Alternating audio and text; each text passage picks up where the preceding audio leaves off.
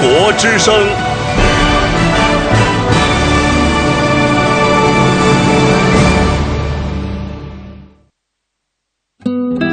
岁月在电波中流淌，人生在音乐中升华。每天午夜时分，千里共良宵，与您共赴心灵之约。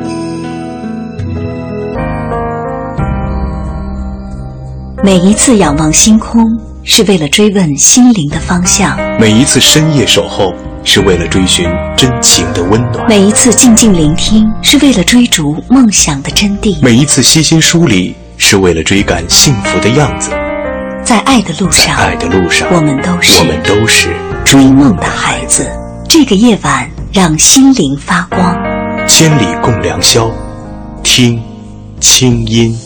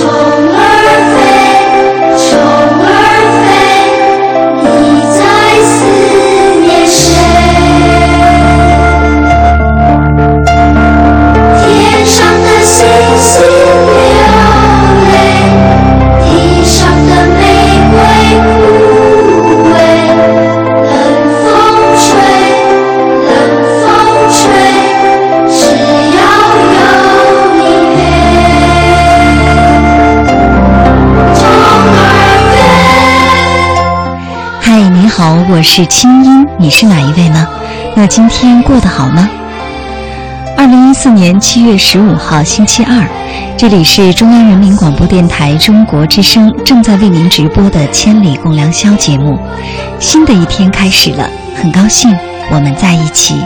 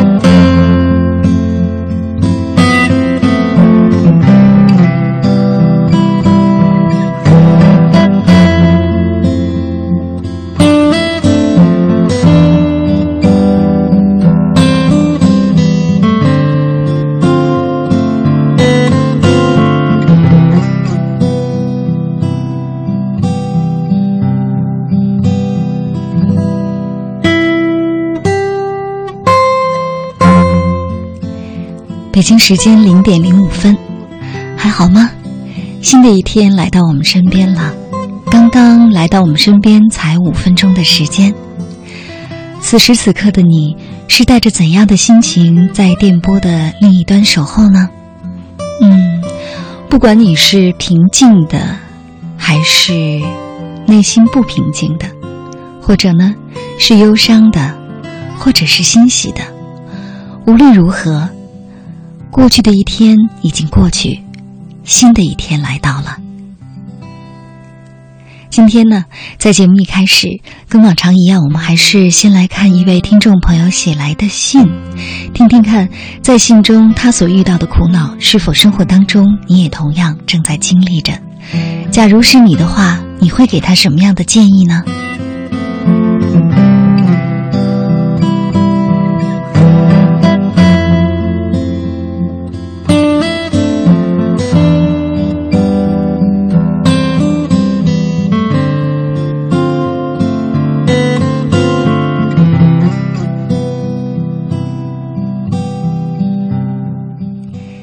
今天给我写信的这位朋友姓郭，为了保护他的隐私，我就叫他小郭好了。小郭在信中说：“青云姐你好，我和我女朋友是同一个县的，我们恋爱六年了。我在厦门读研，今年研究生刚刚毕业，工作也定在了厦门，还算比较稳定。他在天津读研，明年三月份毕业，读的是英语专业。下半年学校就没事儿了。很早以前我们就商量好，今年下半年他来厦门找工作，我们在厦门发展。我们俩考虑着来厦门之前应该举行一个订婚仪式，为我们的行为证明，主要是给家里一个交代。我们提前通知了家长，双方家长都答应支持我们。可是后来就闹得越来越乱了。他父母在订婚的事儿说好之后，怎么也不答应，让他跟我一块儿来厦门，说订婚的礼金一共要两万八千八，理由是在他们那儿从来没有订了婚就可以把人带走的事儿，说除非结婚以后才可以。被逼无奈，我就只好提出了，那我们就最近结婚吧。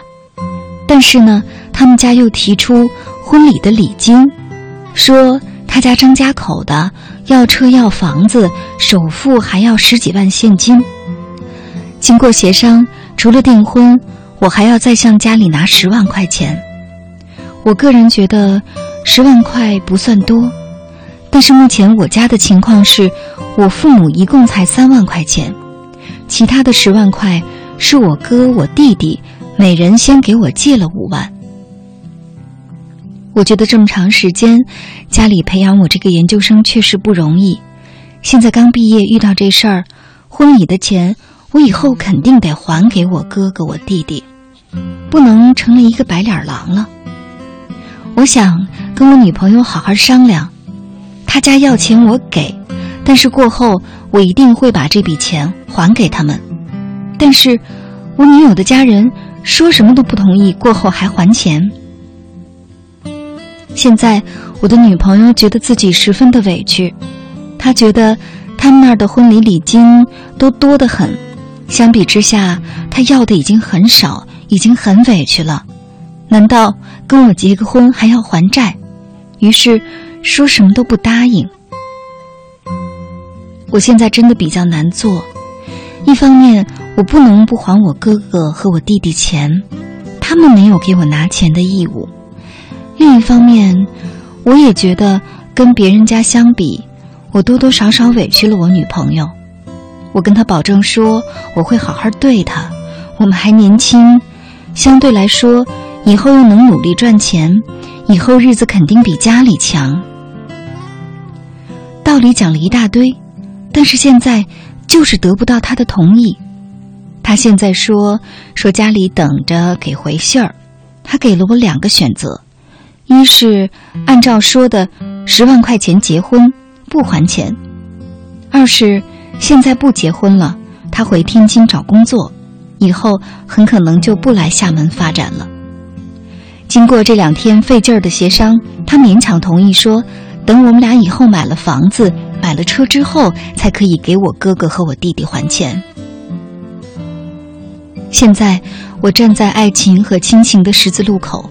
我真的不知道该怎么办了，我觉得好无助。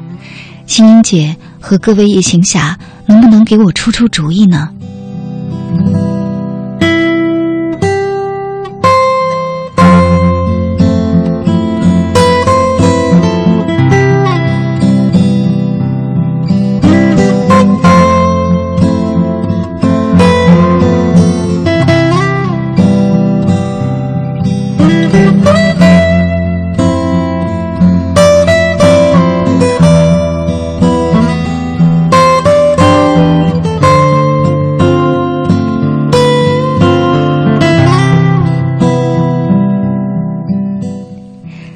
小郭你好，在听吗？一边读你这么长的一封来信，一边我脑海当中啊，都是鼓浪屿上那么美的白沙，还有斑驳的树影。我记得当年我去鼓浪屿的时候啊，在海边，在岸上，有许许多多的情侣都在拍婚纱照。嗯。厦门真的是一个非常美丽又浪漫的地方，那里一定能够孕育出非常非常美好的爱情。但是，读了你这封信，我在想，有多少情侣是拍婚纱照的时候浓情蜜意，但是回到家里脱掉婚纱，两个人也会因为房子、车子、结婚礼金的问题而打架呢？首先，在这儿我想对你说，我可能不会。单单的去支持你，或者支持你的女朋友。我只想告诉你的是，首先，这么多年里呀，我们可能是看了很多很多的韩剧和许许多多看到的一些名人明星的一些浪漫的爱情故事，于是我们就以为，爱情它就应该是开始时候的样子。爱情就不应该掺杂任何世俗的因素，爱情就应该是纯爱。事实上，这是一种误导。真正的爱情必须经过现实的考验，它才能称之为爱情。否则呢，就更像是两个年轻人在过家家。不要说你们俩经历了六年，即便是经历十六年。如果说两个人没有好好的认真坐下来谈一谈房子、车子、孩子，谈一谈钱的问题和将来生活现实的问题，究竟该如何承担？没有经过这一系列的思想斗争、矛盾争执，最后达到和解、达到原谅，然后共同携手走向幸福的话，那么那样的幸福多多少少。都更多了玫瑰色的虚幻的色彩。只谈纯爱的爱情是不真实的。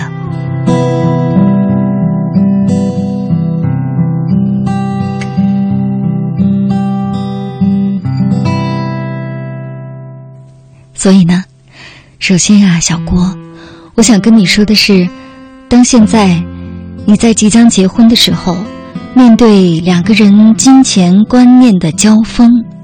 其实是特别正常的，不用非常的悲哀，更不用怀疑爱情，这几乎就是你的爱情修成正果的一部分，它是不可或缺的。所以呢，首先拿出勇气来，拿出成年人的态度来面对它就好。嗯，那么这是第一步，第二步就是该怎么面对这样的矛盾呢？以前。我经常在节目当中说呀，一对伴侣之所以最后能够有幸福平静的生活，其实并不单单取决于最初的那份激情，而是取决于你们俩的价值观是不是一致。这个价值观呢，包含以下的几个方面：第一，就是你们俩对。花钱的态度。假如说，生活当中你是一个格外节省的人，恨不得一毛钱掰成两毛钱花，而他呢是一个非常讲究生活品质、生活格调，有的时候甚至要花一些你觉得很浪费的钱，比如下了班他买朵花回来，你就觉得那还不如是一把芹菜。如果是这样的话，两个人啊，将来一定是矛盾不断的。这是婚姻当中价值观的第一层含义。第二层含义呢，指的就是你们两个人对待金钱的态度。就比如说吧，像现在，你觉得爱情当中是不能用钱来衡量的，可是呢，他和他的家人就认为，在即将结婚。两个人的爱情要步入现实的阶段，那，你感情的深浅，你的责任心，就是要通过钱来考验的。那这就是你们两个人恋爱价值观的差异。恕我直言，其实从你的信当中，首先我感受到的就是，你们两个人好像不是一类人，至少在价值观方面。所以啊。如果说接下来走进婚姻的话，可能还会面对更多的这方面的难题。我想，他们家里人在最初的时候就觉得自己的女儿是受了委屈，连她甚至也有一种下嫁给你的感觉。如果是这样的话，将来你们婚姻生活当中还会面临许许多多的钱的考验，比如将来有了孩子，这个孩子谁来带？谁家的父母来带？谁家父母出钱？给孩子买东西多，买东西少？包括逢年过节，给谁家钱多，给谁家钱少。如果这样两个人总是斤斤计较下去的话，爱情都会在价值观巨大的差异面前给磨光了，给消耗光了。到时候，我想你们两个人都会对婚姻非常失望吧。但其实，应该失望的不是婚姻本身，而是你们俩始终没有调试好的价值观的差异。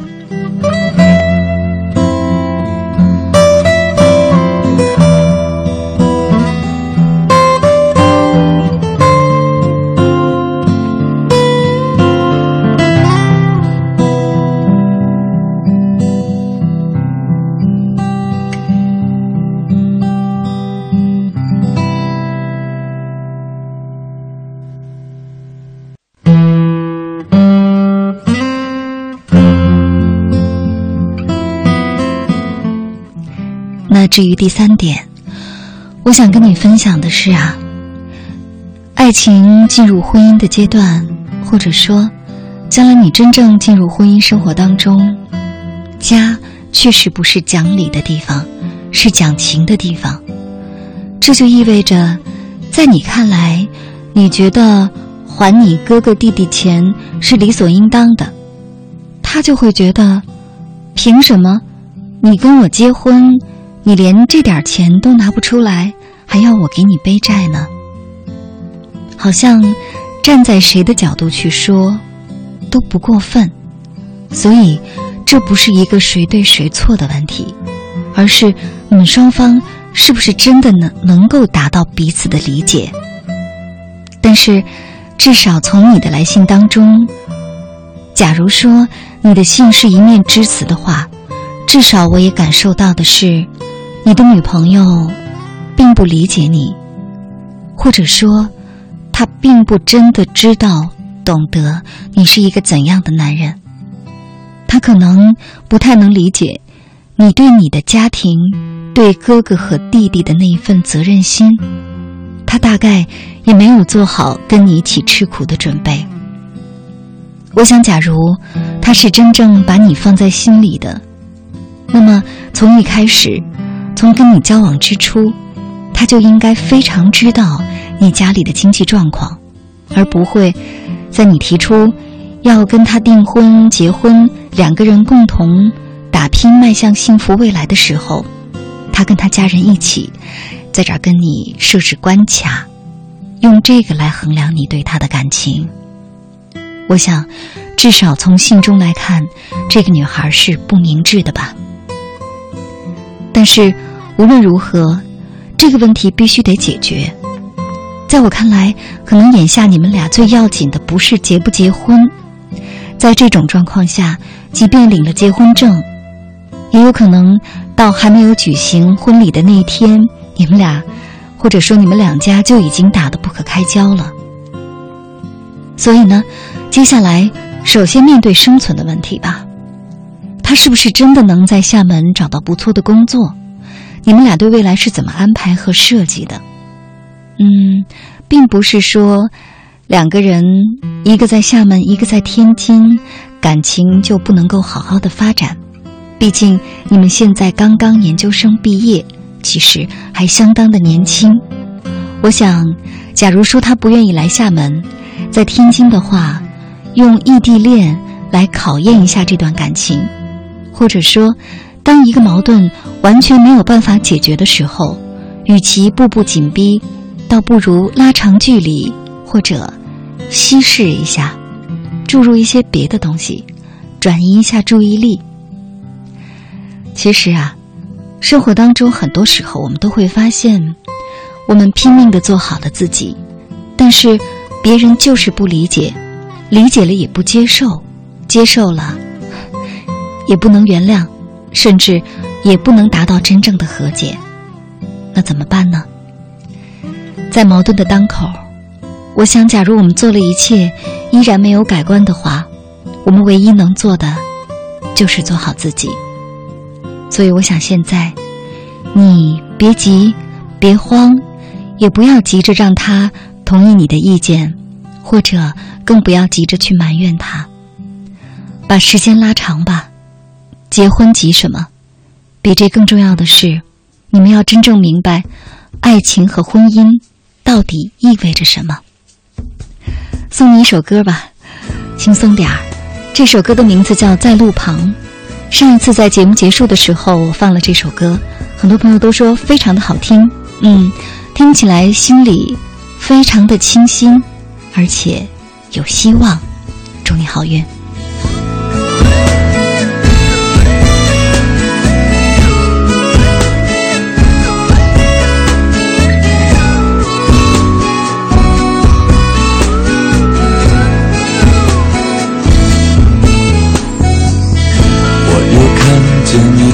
说在人群里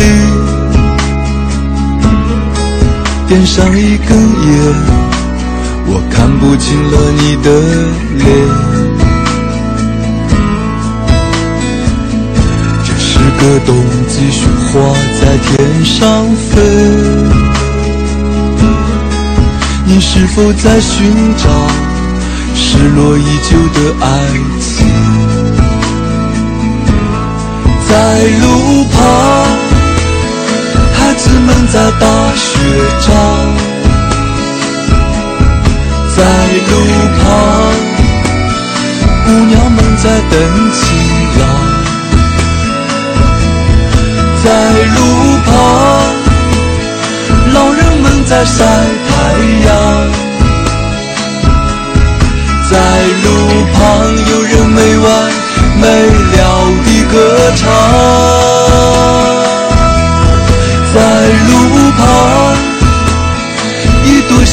正在开放。在路旁，鸟儿展开它的翅膀。在路旁，欢乐的号角已吹响。在路旁，有人没完没了地歌唱。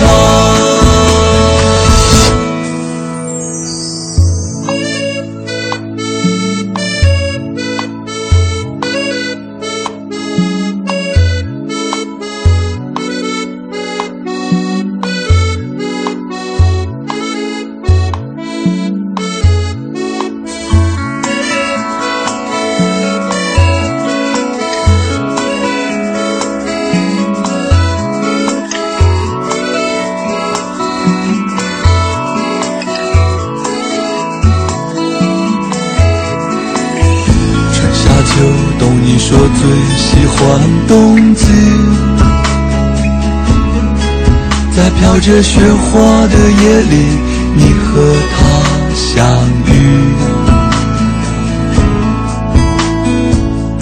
于是你把爱情种在雪地里，到了春天来的时候，却不见了踪影。在路旁，子们在打雪仗。在路旁，姑娘们在等情郎。在路旁，老人们在晒太阳。在路旁，有人没完没了地歌唱。在路旁一朵鲜花正在开放在路旁鸟儿展开它的翅膀在路旁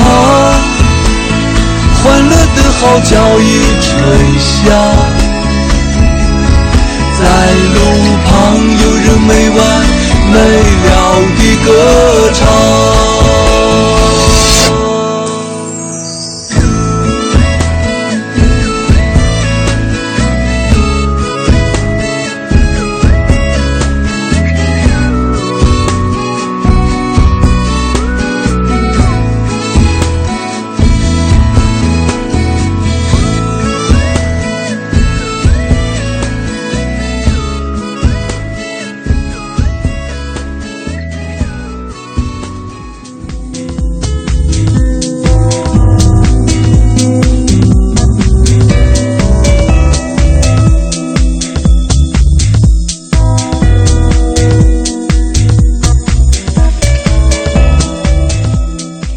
我是清音，你有以下方式可以找到我：第一，公众微信，打开你手机上的微信，按右上角的加号键，点开添加朋友，在查找公众号中输入“清音”，青草的青没有三点水，音乐的音，排列在第一个的清音就是我，添加我为好友，每天晚上入睡前，你将通过微信听到我发给你的晚安心灵语音。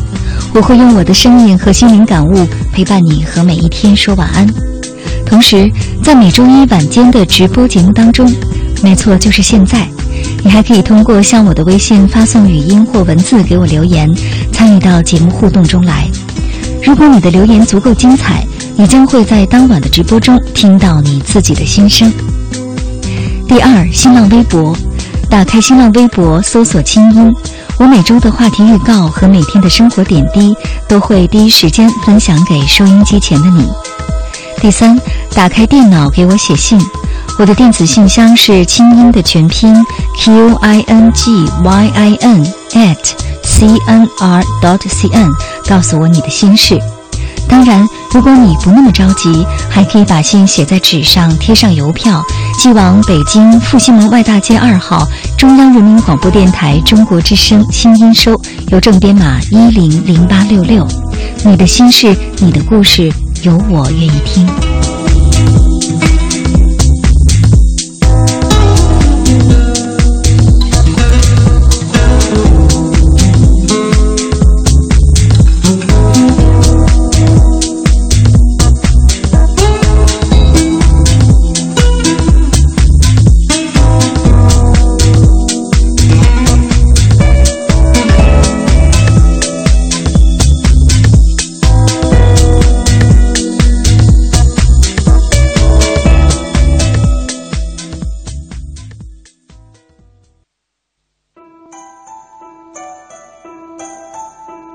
当夜空的星星都已沉睡，当夜半的街市不再喧闹，是谁将我们的心门轻轻打开？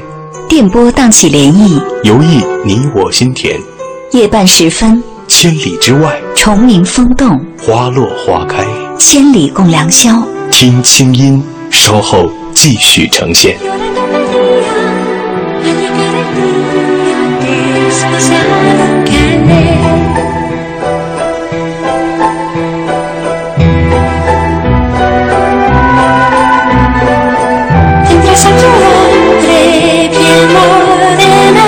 este cielo blue night, the rain.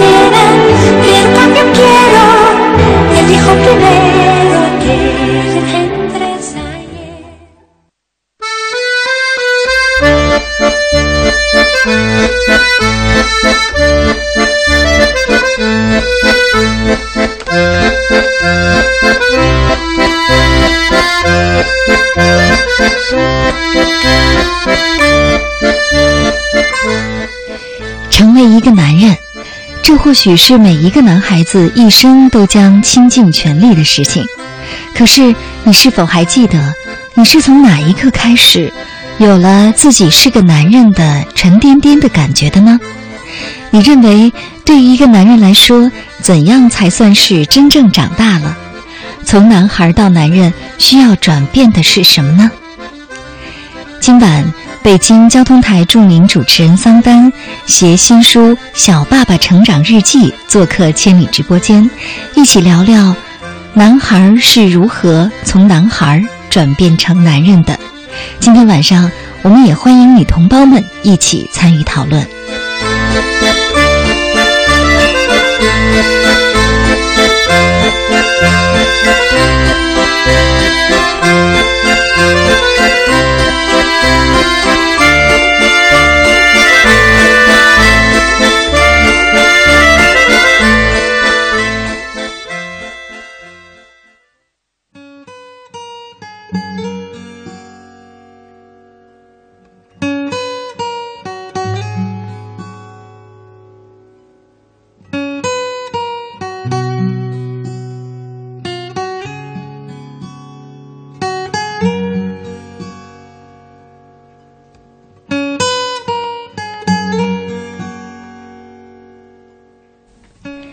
北京时间零点三十二分，欢迎回来！您现在听到的声音来自首都北京，这里是中央人民广播电台中国之声正在为您直播的《千里共良宵》节目，我是今晚的主持人清音。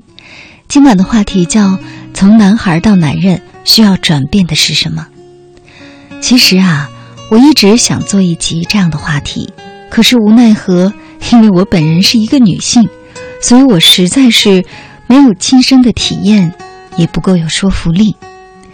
于是呢，前一段时间，我的一位好朋友，北京交通台的主持人桑丹呢，送给我一本非常棒的书，是他自己的，可以说是心路历程的笔记，叫做《小爸爸成长日记》。看到封面的时候，我就被打动了。一个乖乖的、非常萌的儿子，嗯，坐在可以说是骑在爸爸的肩头。两个人呢都是背影，然后共同迈向金黄金黄的油菜花田，真的非常美的封面后来仔细读了他的文字之后，我感受到的不仅是其中的温暖和诚恳，更重要的是看到了一个从男孩到男人的心路历程的转变。于是呢，今天我就把桑丹请到了直播间，跟我们一块儿来聊聊今晚的话题。从男孩到男人，我们先请他跟大家打个招呼吧。桑丹你好，听友晚上好，清音晚上好。我一直都是叫清音为老师的，因为他确实是我一直以来的在事业方面的一个目标和榜样。包括今天我进到中央人民广播电台直播间，这不是我第一次来，嗯，我做客过很多不同的频率哈，但是我真正进入到千里面对。清音的时候，多少还是有一些忐忑，因为感觉得出来你比较紧张哈，所以我赶紧清清嗓子。没错，没事儿，放松一点。嗯，因为其实刚才他说到了哈，就是我是从男孩到男人这个过程当中呢，呃，可能会有一些心路历程，并且我把它用书的形式体现出来。嗯，但是其实说句老实话，我正是因为有了孩子之后，才彻头彻尾的意识到，其实我就是一孩子。哦，那就是说，有了孩子之后，觉得自己更像孩子，是吗？对，那坏了，今晚今晚的话题怎么办呢？所以说我反倒是觉得，和孩子的相处过程当中，我慢慢的意识到了自己身上有那么多那么多的缺陷，于是我就开始在和孩子的陪伴过程当中，以子为师，从孩子身上学得了很多东西。所以现在我有勇气坐在这个直播间和你探讨这个话题，是因为我觉得自己越来越像。一个男人了，也就是说，其实啊，一个孩子更多的像一面镜子哈，嗯，他让你照见了你内心之前所没有看到的，比如说脆弱，对。啊，比如说一些难堪，嗯，比如说一些贪念，嗯，比如说自私。但是，当一个男人真正能够面对自己内心的这一部分的时候，他才算真的长大了。是，嗯，因为很多时候我们都觉得自己是一个接近于完美的人。我觉得 八零后这一代哈，可能比之前的很多前辈来说，我们显得更自信。嗯，有的时候我也考虑这个问题：为什么？第一，我们可能是独生子女，得到父母的爱和肯定特别的多；另外呢，我们的成长经历相对来说比较顺遂。上学的时候呢，学习成绩优异；就业的时候很顺利，找的工作也不错，赚的也不少。结婚呢也是顺其自然，慢慢成立家庭，并且在里面觉得自己也是一个拿得出手的男人。嗯，但是呢，仔细想一下哈。我觉得现在我能感觉到你刚才所说的那一切，就是你会慢慢的发现自己身上原来有那么多那么多的不足。嗯，所以说，当我感觉到孩子是一面镜子的时候，是一个一刹那的感受。就是首先我很喜欢和孩子在一起哈，这个可能是我和其他的这个男生不太一样的地方。我并不觉得这个事儿很无聊，相反，我跟孩子在一起的时候，我就会去细心的观察。我发现我的这个儿子呀，和我虽然长得没有那么那么的像哈，嗯，但是它确实有一些细节让我感觉到，它完全就是我的一个翻版，而且是一个缩小版哈。嗯，包括他表达无聊的一个表情，我当时就发现他喜欢把这个黑眼珠从左边一直转到右边，呃，再从右边转到左边，然后嘴角向上一提，就这样一个细节，我发现，哎，怎么这么熟悉呀？后来有一天我在刮胡子的时候，发现原来这是我习惯的一个 表情，但之前我一直都没有意识到。嗯正是因为这样的一个表情上的一个契合，我于是感觉到这个世界上可能不会再有另外一个人这么这么的像你。一方面来说，我们两个人身上会有这种 DNA 的密码，我们是一种天然的连接；另外一方面来说呢，真的没有哪个人愿意这么真实的呈现在你的面前，对吧？对，就他把他的这种脆弱呀，啊、这种他比较弱势的一面哈，嗯、完完全全的让你看到。因为我们知道，男人大多数时候啊，愿意给别人呈现出的还是我很强，我很好哈，而且恕我直言哈，呃，男人其实都是比较自大的。对我最近刚给一个亲子专栏写了一个关于父亲的文章，我当时就有一个小标题叫做“男人都是大尾巴狼嗯 待会儿可以跟我们女同胞详细说说。”，就是你这个观点，就是男人都喜欢呈现出特别好、特别优秀、特别全知全能的那一面。或者说不优秀，强词夺理，觉得我很优秀。总之，我永远都是对的，我不没错都参看第一条。是，所以 正是因为这种状态，可能你就会发现哈，就是跟孩子的相处过程当中，其实这可以做一个有益的转换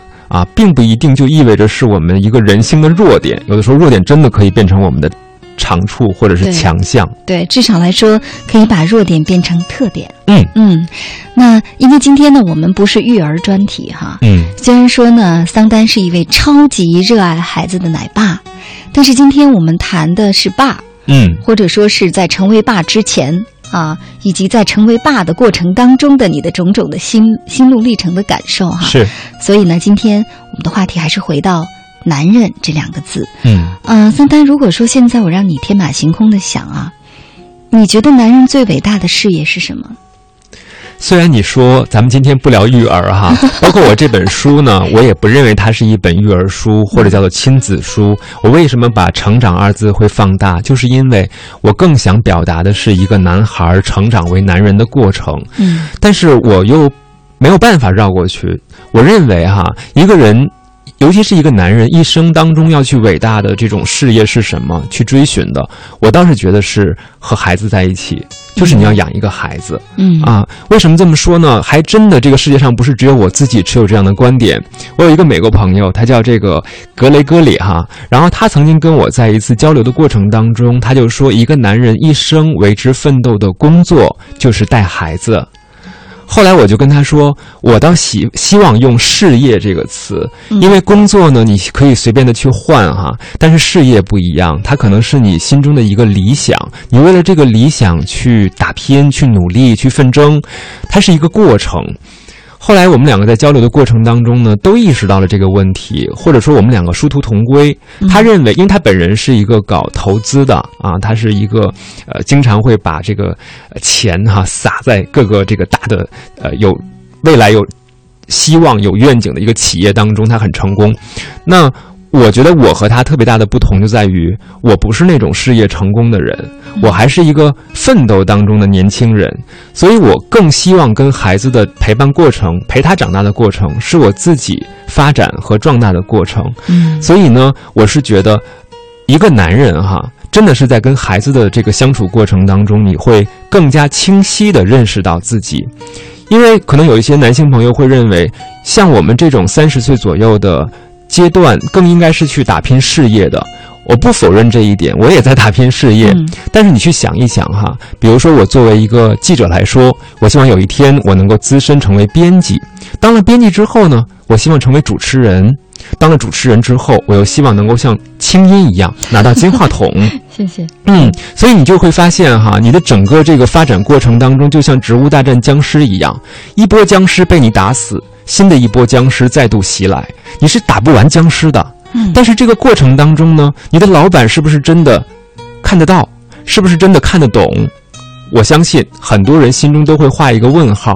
但是养孩子不一样，你的任何一个点滴的付出，在孩子身上都能够有回馈。嗯，所以在这儿呢，当然我们不是让大家听完了这集节目之后都去生孩子哈，都去做爸爸，不去拼事业，而是说。嗯，其实就像桑丹他在书的封面当中的这句话一样啊，男人最伟大的事业是做爸爸。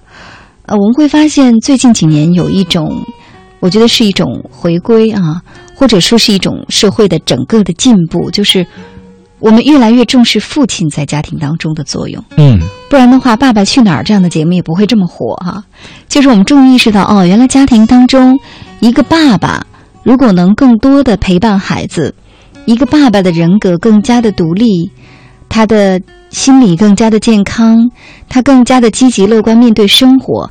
他如果是一个非常热爱生活的人的话，那么对孩子的影响是非常非常大的。对，而且，如果一个男人，也可能他在事业方面不是那么的成功，嗯或者呢不是那么的有价值感，但是假如他能够做成一个好爸爸，那么其实他也不是一个失败的人生。我们说以前我们会衡量男人就是挣钱，就是拼事业这一件事儿哈，嗯。好像衡量女性呢更多的就是你要照顾家，嗯，但是现在呢越来越融合，对。或者说这个社会越来越多元，嗯。人们不再把一种角色强加到某一类人的身上哈，所以呢，我们会看到现在我们也更多的注重男性在家庭当中的呈现，以及女性在职场上的风采，对，所以这是一种社会的进步哈。嗯那呃，其实在这儿，桑丹，我也想问你这样一个问题啊，就是，嗯，你知道吗？有一种观点啊，曾经某某人说，呃，没有人生，所以生人。嗯这个某某人是我啊。曾经我写过一条微博，我说有一些人呢，生孩子啊，是因为他没有事业，他也不愿意有人生目标，他不想有自己的人生，没有人生，所以生人。嗯啊，那在这儿我就想问一问桑丹，就是，嗯，你做爸爸是一个无奈的选择，还是有准备的选择？呃，不算完全的顺其自然、嗯啊，应该说我是有准备，而且是有意愿去当去当一个爸爸，而且为之付出了很多努力和辛苦的。嗯。呃，首先呢，我和我太太要这个孩子不容易，嗯。呃，这个可能也是现在都市的年轻人当中普遍会遇到的一个问题，也不知道是因为什么哈，嗯。具体原因咱不说了。但是呢，呃，确实在这个要孩子的过程当中是一波三折的，呃，我们可能经常会遇到这种情况，就是当你越做不成什么的时候，就会越较劲。对，我也曾经有过这样的一段经历，因为我就想哈，学业上、工作上我似乎都很顺遂，但为什么要孩子这样一个天性的事情，反倒我来的没有那么的顺利呢？或者说我为什么就被别人给落下了呢？心里很不服。于是就做出了很多很多努力，无论是从饮食啊、锻炼呐、甚至于去寻求偏方的方式。就是总觉得我得做点什么。对，嗯没错，我所做的一切努力或者叫做准备，都是这种很外化的东西，嗯并不像您刚才所说到的那样，是一种内心的一种准备。嗯呃，我也承认自己是那种人，就是真的不知道自己该干什么了，于是把重点放在了要生一个孩子上，因为那个时候仔细回想，确实是处于事业发展的一个瓶颈期。另外呢，嗯，自己又没有太多的勇气去改变自己的那个生活的惯性，那个惯性对自己来说太保护了，嗯。啊、太没有什么挑战了，太安全了，所以也乐于在那样一个惯性当中，嗯，所以就努力的去生这个孩子，嗯。但是发现真正把这个孩子生下来之后，哈，你的那个人生的惯性，你的那个所谓的安全，以及你当时可能面临的瓶颈当中的所有问题，都不会因为孩子生下来之后而迎刃而解。反而会变得更加的难解哈。没错，嗯，那如果说用三个关键词来描述一下你做爸爸之前的那个桑叫桑丹的男孩哈，找三个关键词，你会觉得你当时是怎样的一个男孩儿呢？飘忽，非常飘忽，呃，没有什么目标，或者说目标太多，随时在更替。另外一个词儿就是自恋啊，超级自以为是，以自我为中心。嗯第三个词就是快闪，这个词是现在很流行的一个行为哈，动词。嗯但是在我的这个人生的理解当中，我的这种性格特点就是，当我决定要去做这件事的时候，我立刻去做。嗯做了之后，我一旦发现苗头不对，我立刻就走。嗯我没有任何所谓对这件事情的责任。比如说，今天我要想和青音姐姐一起搞一个微信公众账号，一头呃热情来了，然后我们就立刻杀将进去。但是我发现不对，我立刻就走人，我丝毫不会对青音姐姐有任何任何的愧疚。嗯，这就是我人生当中，我现在认为哈，现在反观会觉得，呃，自己不太能接受自己的一些所谓的缺陷的部分。嗯但是这些就是我当时身上非常，呃，强烈的存在的东西，对，就是是比较自我的，或者说不太照顾别人的感受的，完全不照顾。或者会觉得说，嗯，你的原则就是只有仨字儿，看心情。对，嗯，一切不是事儿。是，或者说这这事儿跟我有什么关系对哈？我就觉得这些只有我我我自己觉得好就 OK 呀、我觉得不好一切都、都可以不去管不去问，不会去想说这个事情有你的参与和有你的不参与，它会呈现出怎样的不同，是甚至不会为此感到抱歉。对，所以没有责任感嘛。嗯呃，我曾经和一个朋友聊天的过程当中，他说，男人跟男孩最大的不同是什么？不是说你额头上多了三条皱纹，而是说你额头上多了三个字儿责任感。嗯呃，现在回想起来哈，我觉得那个时候自己确实不是特别强烈的责任感，或者说责任感是比较欠缺的。嗯，我们来听听收音机前的听众哈发来的公众微信当中的语音。其实说到从男孩到男人，我们会发现，嗯，没错，所有人提到频率最高的一个词就是责任。我们来听一听，在节目开始之前，在我的公众微信账号“清音”这个账号上进行了语音征集之后，大家发来的语音留言。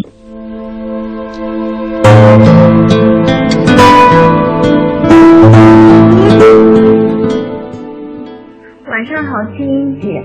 刚看到这条征集，我转发给自己的一个男性朋友，他非常卖萌的说，他至今没有我是个男人这种沉甸甸的感觉。那他后来给我的观点是，他觉得是一个责任感的转变，比如说从儿子、父亲、丈夫这种三种角色之间的一个适应，或者是然后我当时觉得是似懂非懂啊，他又反问我：“你觉得从女孩到女人的转变是什么呢？”那我的感觉是，那那种男人是沉甸甸的，那女人是不是应该就是暖柔柔的？嗯，后来我认为也是角色还有边界感的建立，对自己有一种责任，对别人有责任。男孩呢没有担当性，比如说他和某个女生发生了性关系，导致她怀孕。男孩呢，他的处事方式是很慌张、很迷茫，第一反应是怎么办？应该打掉孩子。而男人呢，他的态度就不可能是这样的，他首先会很镇定的想想如何去解决这件事情，解决好。我个人觉得，男孩儿，嗯，从男孩变成男人，我觉得表现在对异性的、对异性关系的认知和处理上。小男孩儿可能身边有很多女孩子，他也喜欢很多女孩子，然后他对异性的那种表现出害怕、害羞或鲁莽等不同的表现。嗯，他可能想对身边一群的女孩子负责。当他成为男人之后，我想他懂得如何去爱。那时，我想他可能明白，他的一生可能只能对两个女人负责，一个是母亲，另一个就是妻子。而对其他的女人，这是一种处于坦然的心态。我觉得从男孩到男人需要转变的应该是责任，承担的责任。男人承担的责任远远要比男孩承担的责任要大要多。男人呢会选择去承担，男孩有时候会选择逃避。在我觉得什么时候是成为男人呢？是在家里边母亲生病的时候，我去照顾母亲。那个时候我就感觉到，我要把我身上的坚韧，我身上的责任。担出起来，我要照顾我的母亲，照顾我的家人。最重要的呢，还要就是成熟。我现在好不成熟，所以男人、男孩到男人，应该最重要的是转变的是成熟。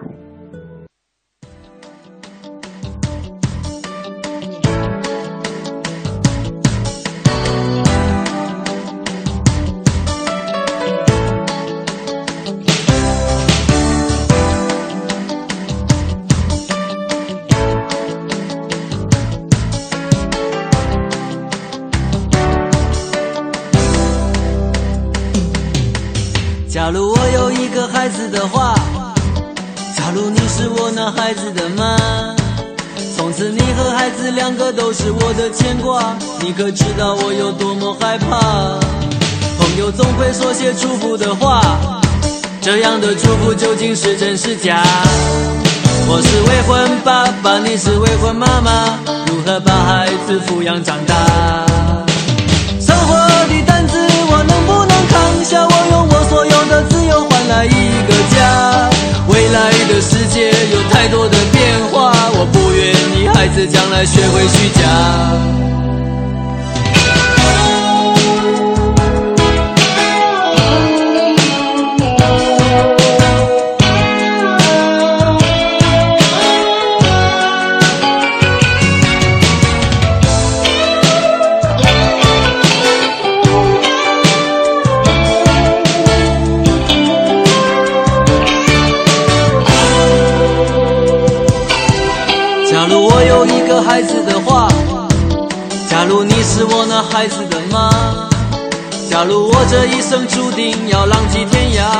件事情最好就此作罢。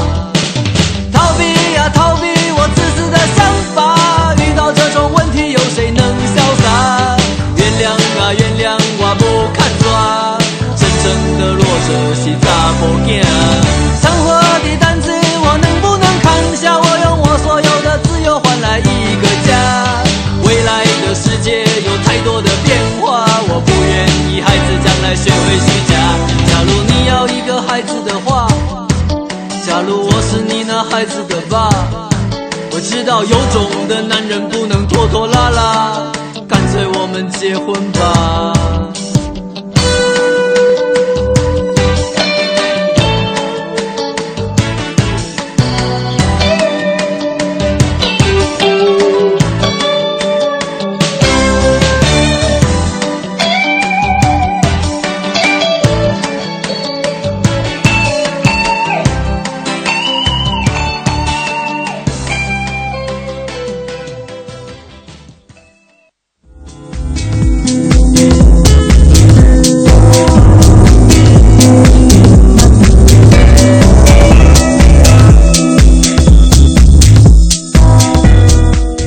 我是清音，你有以下方式可以找到我：第一，公众微信，打开你手机上的微信，按右上角的加号键，点开添加朋友，在查找公众号中输入“清音”，青草的青，没有三点水，音乐的音，排列在第一个的清音就是我，添加我为好友。每天晚上入睡前，你将通过微信听到我发给你的晚安心灵语音。我会用我的声音和心灵感悟陪伴你和每一天说晚安。同时，在每周一晚间的直播节目当中，没错，就是现在，你还可以通过向我的微信发送语音或文字给我留言，参与到节目互动当中来。如果你的留言足够精彩，你将会在当晚的直播中听到你自己的心声。第二，新浪微博，打开新浪微博搜索“清音”，我每周的话题预告和每天的生活点滴都会第一时间分享给收音机前的你。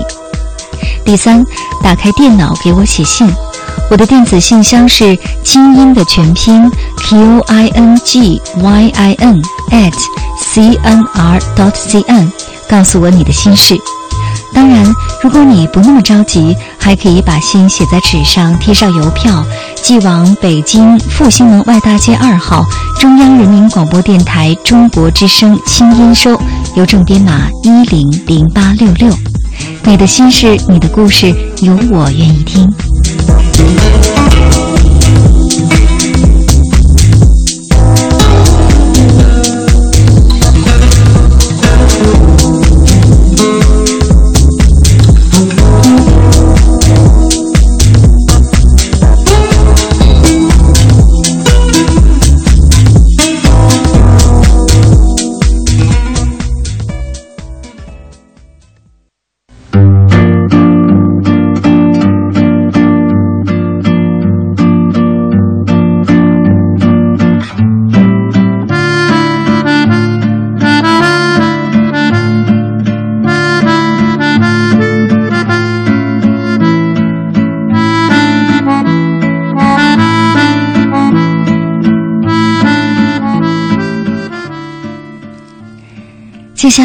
看一看在公众微信的后台大家的留言吧，看一看这些文字的留言。这位微信小伙伴叫哥哥，嗯，你这个名字好占便宜哦。他说，也许在不知不觉当中已经成长为了男人，再回不去男孩的简单了。嗯，谁说男人就不简单了呢？刚才在看你这条留言的时候啊。我注意到，在我眼前的电视机屏幕上正在回放着昨天晚上的阿根廷对德国的比赛，看到了梅西。嗯，我在想，看了这么几届世界杯，我们看到了一个又一个男孩成长为男人。其实，我们从他们身上看到的仅仅是不简单吗？我想不是，更多的是担得起。放得下吧。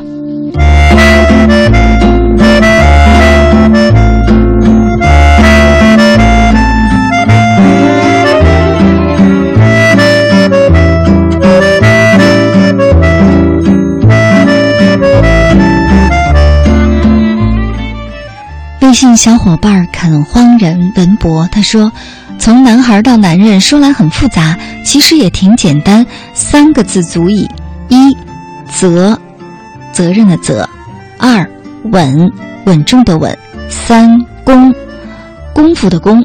第三个功呢，我就没明白是什么意思。我想你的意思是说，男人更有能力，嗯，而且呢，男人也需要花功夫、花时间、花精力，慢慢长成，是这意思吧？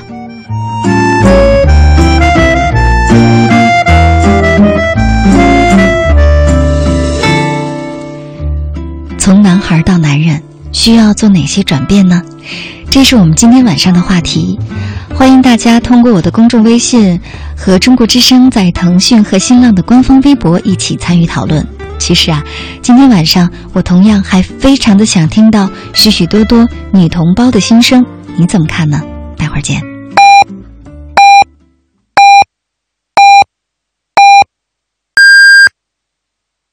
北京时间。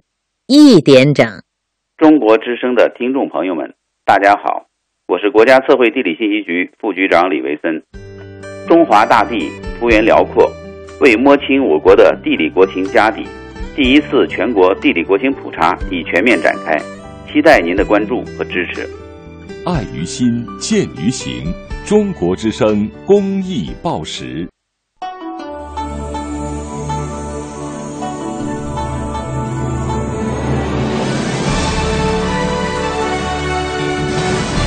中央人民广播电台《中国之声》。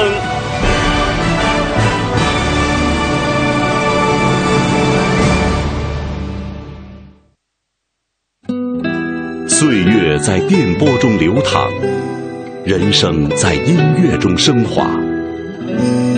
每天午夜时分，千里共良宵，与您共赴心灵之约。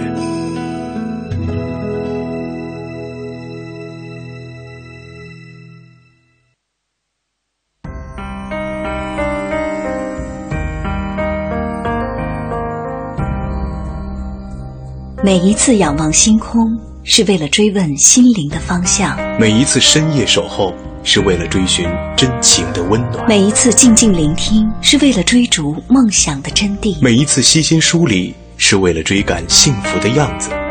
在爱的路上，在爱的路上，我们都是我们都是追梦的孩子。这个夜晚，让心灵发光。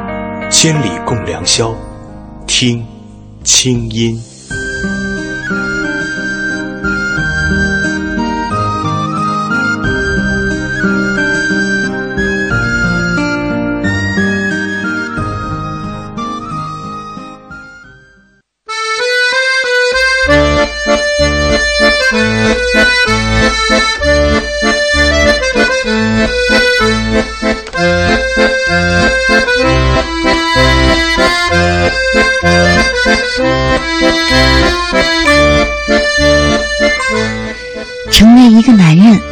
这或许是每一个男孩子一生都将倾尽全力的事儿。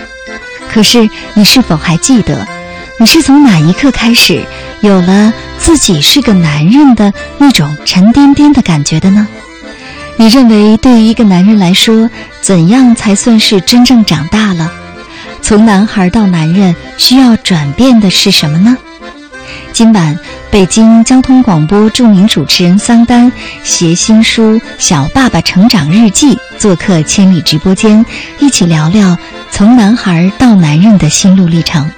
今天晚上，我们也更加的欢迎收音机前的女同胞们一起参与热烈讨论。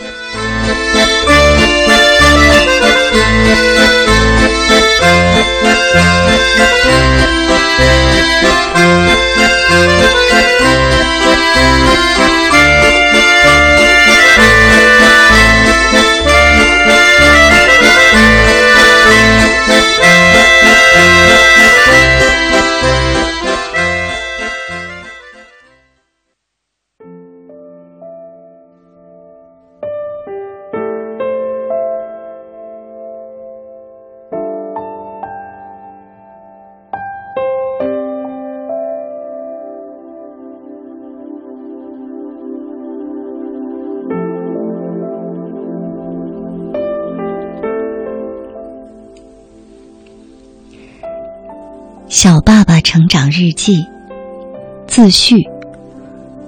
我不过是想说给你听。作者桑丹。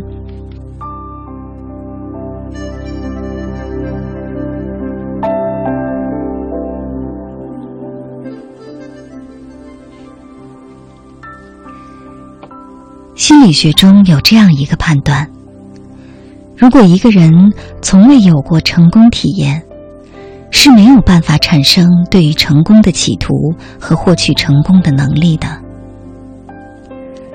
当心理咨询师画出一个圈子，对访客说：“你在这个圈子里，就代表成功。”之后，许多一直羞于启齿自己梦想的人，居然就可以大声的将其喊出。这就是愿景的力量。超级奶爸与我，似乎就是心理咨询师画出的那个圈子。信誓旦旦的叫嚣，一定要做一个超级奶爸。后来，我就真的将其作为自己的一个研究和试验课题。而时至今日，我有自信在大庭广众之下，尤其是我一岁的儿子面前，大声的说：“我。”就是超级奶爸。之所以接受出版社的邀约，决意写这本书，当初就是想给我家狼宝一岁生日送一份特别的礼物。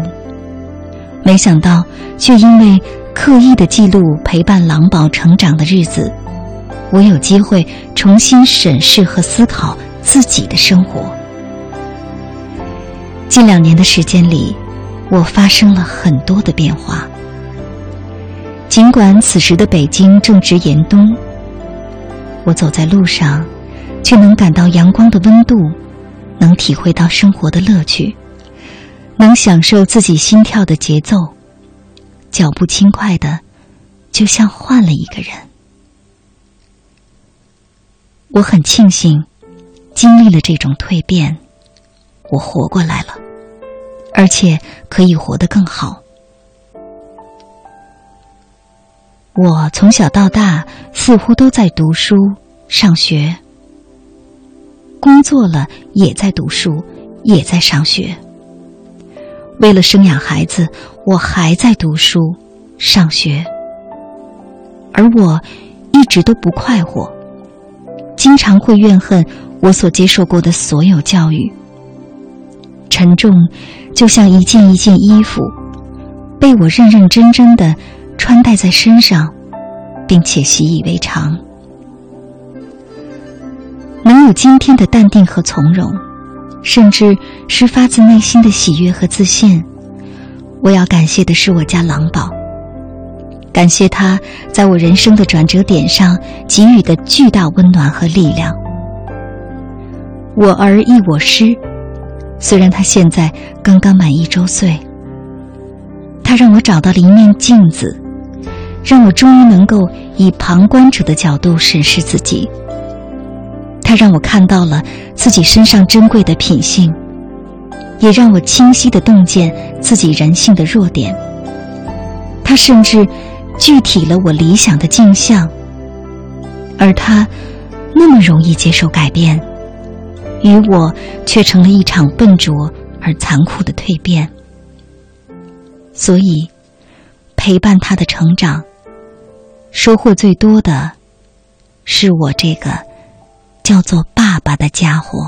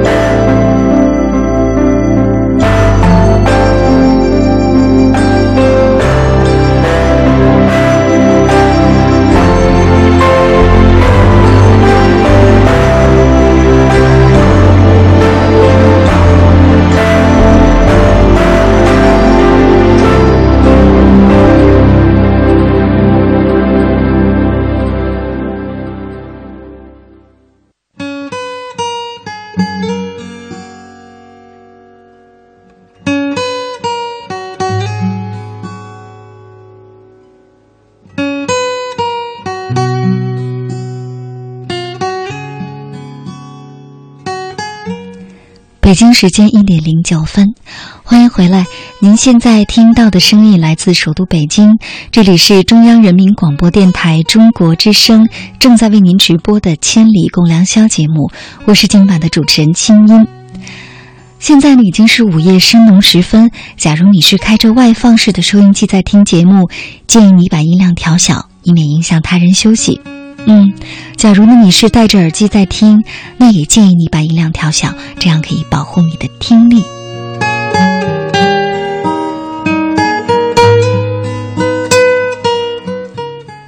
今天晚上我们的话题呢叫做“从男孩到男人需要经历哪些转变呢？”刚才我们听到的那段美好又诚恳的文字呢，就是出自今晚节目的嘉宾。北京交通广播著名主持人桑丹的这本力作啊，也是一本新作《小爸爸的成长日记》。嗯，那在这儿我想问问桑丹啊，嗯，刚才听到你自己的文字，你是一种什么感觉？我自己的文字被清音姐姐读出来之后，我自己居然险些落泪。可是我读的是女生吧？呃，让男生读可能会更好。没有，我觉得你真的是进入到这个文字里面，因为啊、可能。跟大家来爆个料哈，我和青年姐姐之间呢，嗯，私底下有很多很多的交往，嗯，包括在我，呃，陪伴我妻子怀孕的妻子的过程当中，我也遇到了一些，就像刚才我们一些夜行侠通过微信，啊、所说的自己的心声一样啊，嗯，就是我看到好多男生都在抱怨说，为什么老婆怀了孩子之后就像变了一个人，我也曾经遇到过类似的经历。现在想想可以理解啊，因为很多女孩子第一次当妈，嗯，而且身体的这个各项激素会发生一个翻天覆地的变化，对，啊、他们的身体和他们的心理确实都遭遇到一种很大的挑战哈、对，这个时候呢，他又把你当成了他最爱的那个人，当成了他生命当中面对挑战和困境的一个非常有力的支撑，嗯。所以无形当中，我们作为男人来讲，就会面对比以往更多的压力。嗯。以前可能还会有一些和太太之间的各种爱的，呃，无论是付出也好哈，还是自己的索取也罢，嗯我觉得其实很多男人是很喜欢要爱的啊。嗯嗯，我自己还能撒个娇啥的？对我自己就这种人，还会争个宠什么的哈。那这个时候一切都免谈，你只有付出，无休止的付出，嗯甚至是一种莫名其妙的压力，莫名其妙的愤怒就指向你。嗯嗯、我在这儿，我想先问你一个这个问题啊，嗯就是当你知道妻子怀孕的那一刻，你是高兴多还是压力多？我跟你讲这么一件小事儿哈，嗯我的一个哥们儿跟我说，他说：“我告诉你啊，你所看到的那个电视剧里演的，比如说男人一听说老婆怀孕了，那个喜出望外哈，那都是演的。”现实生活当中，我们男人一听到老婆怀孕了，噔噔噔噔，这个脑海当中啊出现的就是各种各样的压力。他说：“你知道吗？我知道我老婆怀孕那天晚上啊，我约了一哥们儿到故宫后门去喝啤酒，嗯喝的烂醉，喝完我就哭啊。我说你哭什么呀？你是高兴吗？他说不是啊，自由的生活从此结束了，从此以后就要背负沉重的责任了，而且还脱不掉了。嗯，那这个哥们儿属于前瞻性挺好的，而且属于比较成熟的。像我当时看到这个中队长之后哈，我是真高兴，嗯我一屁股就坐在马桶上了，而且坐下去之后就起不来了，高兴的不得了。嗯就各种设想，以后我就带着我的孩子去玩儿啊。好天真哈、哎呀对呀、这孩子多乖呀、要跟我一起踢球啊，跟我一起打球啊，我不用再约别人了。你那种感觉是喜出望外的。嗯但是随后呢，我也慢慢的就进入到角色里面去了，就像你那个哥们儿一样哈。只不过我的那个压力是慢慢过来的慢，慢累积的。对我没有那么嗯先知先觉。嗯包括我甚至开始反思我的人生。刚才我也像青音，包括像很多夜行侠袒露哈，我是一个特别飘忽的人，我是一个快闪的人，嗯我是一个凭直觉生活的人哈。自己不喜欢，立马就消失。对，你想想，这种人招人待见吗？那相当不招人待见哈。所以你虽虽然我是一个就是做媒体的，我经常能够通过自己的平台，有很多的人能够很快的熟识哈。嗯但是我真的没有交下多少特别好的朋友。呃，后来我就在有了孩子之后，我就想，嗯，孩子未来至少在妈妈肚子的过程当中要去产检，你要去面对很多医院和医生。对，呃，未来孩子生下来之后还要上小学，你还要在北京找一个差不多的学校吧？嗯，你就觉得哎呦，这一听就一个头四个大啊。是啊，这个世界当中不是你一个人能玩得转的，嗯你需要太多太多的朋友，太多太多的关照，尤其是在中国这样一个社会现状当中。嗯所以我甚至于开始考虑，我还能继续那样凭借直觉、凭借脊椎反射生活吗？还能那么任性的，我不喜欢你，我就不搭理你，可能不能这样了啊。，对，刚才很多朋友都说哈，就是做了男人之后，没有男孩那么简单了。嗯我说句摸着良心的话，做男孩是太快乐的一件事儿了，太美好了。但是这个人生当中，不是只有快乐，不是只有美好，真的是五味杂陈。对，而有一天，当你真正成为男人，你没有那么简单的生活的时候，你会很痛苦。我称之为那是一个蜕变过程。但是当你慢慢的去臣服于现状的时候，你就会发现自己变得超级有力量。嗯因为这种力量来自于什么呢？不单纯是快乐，不单纯是简单，不单纯是你自己可以把自己为中心的为所欲为，更多的时候是你开始面对各种各样问题、各种各样人群的时候，你都有足够的底气和他们微笑，和他们沟通，和他们一起试图去解决问题。嗯，也就是说，当你是个男孩的时候，你有很多的愤世嫉俗，对不对？嗯，会觉得哦，这个世界怎么会这样？某某人怎么会这样？这个看不惯，那个看不顺眼，偶尔还会把大量的闲暇时间浪费在抱怨、喋喋不休啊、这个自我感觉良好。情绪宣泄，对对对，各种情绪宣泄，甚至上网啊，刷个微博呀，这个吐个槽啊什么的哈。是，但是真正当你成为男人之后，你会发现那些是没有用的。嗯，与其把时间浪费在那里，不如脚踏实地的多走几步路，或者呢，去看一看那些你眼睛都不带家的那些人，对那，些你看不上的人，是不是他们其实也有你身，你其实可学的地方？对，或者说，并不是所有的人都像你想的，哈、俗人。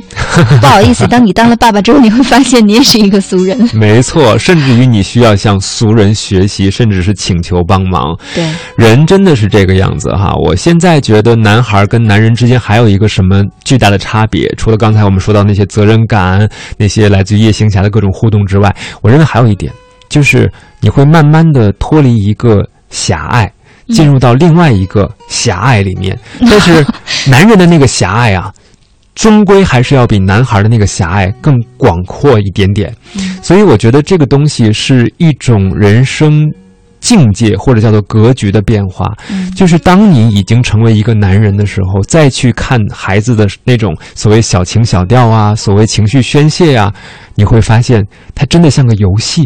嗯啊，它不是人生的全部。甚至于，当我们面对困境的时候，我们不会认为这件事情你通过单刀直枪就可以解决。对你，甚至于愿意用时间、用距离。给自己一个解脱，然后慢慢的去接受。我最近有一个感悟哈，也是跟大家一起来分享。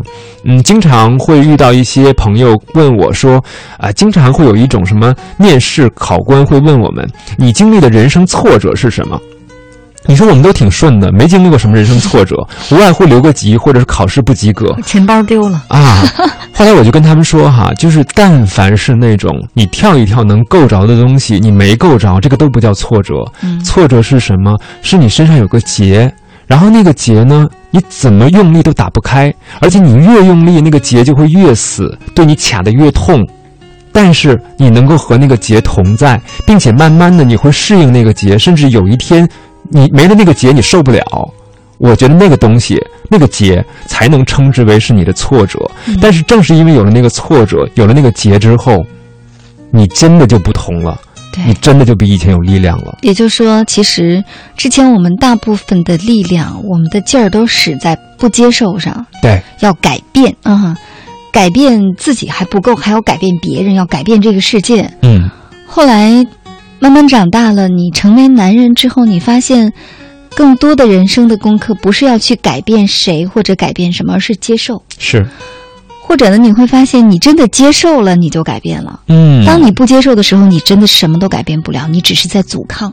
男孩都觉得自己是超人，但是当变成男人之后，你就发现原来你就是一普通人。嗯，但是普通人一样可以很有力量啊。没错，值得尊重。是，那来跟我们说说，就是孩子到来的那一天。嗯啊，我相信你一定印象非常的深刻。太深刻了。书中呢，你也记录了这一段啊。是，呃，当时我说是一道光芒，把我的太太和我的孩子，我生命当中非常重要的两个人一起推到了我的面前。嗯，当时我的太太是欢欣鼓舞的，她的那个表情是让我觉得和她之前在待产过程当中所有的痛苦是如此的不协调哈。嗯，她很有成就感。呃，虽然那个时候面色有些憔悴，那我的孩子呢？就是我第一眼看到他的时候，没有找到那种所谓生命的连接，嗯，因为他长得实在是太难看了，皱皱巴巴的，脏兮兮的啊，而且眼睛小的简直了，就两条缝。啊，不喜欢，但是那个时候呢，我没有表现出来，就是还是蛮理智的。嗯，呃，我现在也提示大家哈，如果你初为人父的时候，无论那个孩子有多难看，呃，无论那个孩子你多么内心不能接受，找不到连接感，你都要发自内心的对你的太太微笑、满意、各种夸耀，甚至于去亲吻孩子，亲吻。太太，这些都是必做的功课啊。对，这是一种真正的体贴。哎，否则的话，他会记你一辈子的。呃，那天我确实就觉得，一个女人生孩子很不容易。嗯，什么开四指、开十指的啊，太痛苦了。我也从来没有见到过那么多的血。我是那种很矫情的男生，就是但凡。刀子把手指头来一口，立马找创口贴啊，就是恨不得打破伤风针那种人。但是我那一天真的是见了特别多、特别多的血，以至于我险些晕倒。嗯，你晕倒了。对，所以你就能够从内心深处去接纳你的太太，就是无论她对你。曾经，或者是正在造成怎样的伤害，你都会发自内心的觉得你们的生命从此连接在一起了。毕竟他为了你们两个共同的子女付出了那么多，而这个时候男人其实只是一个旁观者哈，所以这是一种内心的接纳。那那一天晚上，我全程都是紧张状态，我可能比别的女人还要更。紧张哈。为什么呢？我我因为我我很在意这件事儿，嗯嗯，可能你也了解我，我是那种心思比较缜密的，男人，心很重，心很重，重，很容易对对对。焦虑。然后当时我就分外焦虑啊，包括医生和护士看到我之后，因为他们也知道我是谁，他们就说：“不会吧，你一个做直播新闻的主持人，怎么会这种心理素质？你你什么场面没见过？你怎么能这样？”就很多人都觉得莫名其妙，但是我当时就真的是非常非常焦虑，因为可能正是因为内心很在意，所以一宿我也没有像别人那样一个沙发也能眯一下，我全程是高度紧张的。结果到了孩子生下来之后，已经是第二天的早晨了。后来呢，嗯，我太太就说我们带的东西还是不够，还需要带一些其他的东西，然后我需要开车回家。结果就是在开车回家的过程中，长安街啊，我疲劳驾驶了。嗯，我当时从这个中间车道直接就进了内侧车道，险些撞了护栏，结果还刮了一辆大奔。嚯！结果这大奔的这个司机特别好，下来之后看见我说：“哎呦，哥们儿，不会是酒驾吧？这酒驾要入刑啊！我放你一马。”然后他就走了，也没让我赔。当然，这个事儿后来我检讨了啊。作为交通广播的主持人，居然疲劳驾驶还出车祸，非常不应该，非常不应该，这必须打叉，这必须打叉。对，呃，我对自己的惩罚就是，我用两年的时间，将近两年的时间，我没有开车。嗯，因为有了孩子之后，真的你你会极度缺觉。嗯，因为如果你作为父亲像妈妈一样，你愿意去全程的去投入陪伴孩子的话，尤其是孩子在哺乳期的过程当中，夜间也是会不停的醒来，你其实是很难有一个良好睡眠的。那我就一直没有开车，也是对自己的一个惩罚吧。但是我从另外一个方面也可以表达，就是说，呃，那个时候。刚刚当爸爸的时候，虽然说我并没有内心完全接受这个孩子，但是我已经开始找到了一个做爸爸的那种所谓责任，嗯或者叫做呃你必须要尽的一些义务。对，或者说那个时候困，那就不能想睡就睡了。对，累就不能想歇就歇了。嗯，看着护士的脸不这个不开心，他脸色不好，你就不能想发飙就发飙了 啊！你会一切为了孩子，也就是说，当一个孩子真正到来的时候，你不仅仅是明白了一个生命的意义，更重要的是你明白了。那个时候，你才是真正在活着，对对啊，对，在切切实实的生活在琐碎的现实的生活当中。嗯，我想那个时候恐怕，哪怕心里有再多的不满，或者说不开心、小矫情啊，就像你说的，眼泪也来不及流了。是，嗯，就像我们在做男孩子的时候哈，可能我们都超级自我，我们甚至认为我们把眼睛一闭，这个世界不存在了。对，所以那个时候呢，你不会有那么强烈的，呃，就是说和别人做连接，和别人做沟通，你觉得自己内心会有一个开关，你喜欢的，你不喜欢的，你接受的，你不接受的。但是当你有了孩子之后，当你开始为了别人也要活着的时候，你就会发现，不能只有一个开关，不能只有一个是非对错。对，那来听听这首歌，钟镇涛带来的一首老歌，叫《男孩不哭》。一个小小的沙砾，爷爷的心意有一些回忆。如果你觉得很伤悲，可以想一想你最喜欢的马戏团，在我很小的时候。爷爷笑着说：“男生不许哭。”是否所有的伤里都一样？跑到眼睛里都会流泪。沙砾很小，终于也不见许多的回忆却。你。一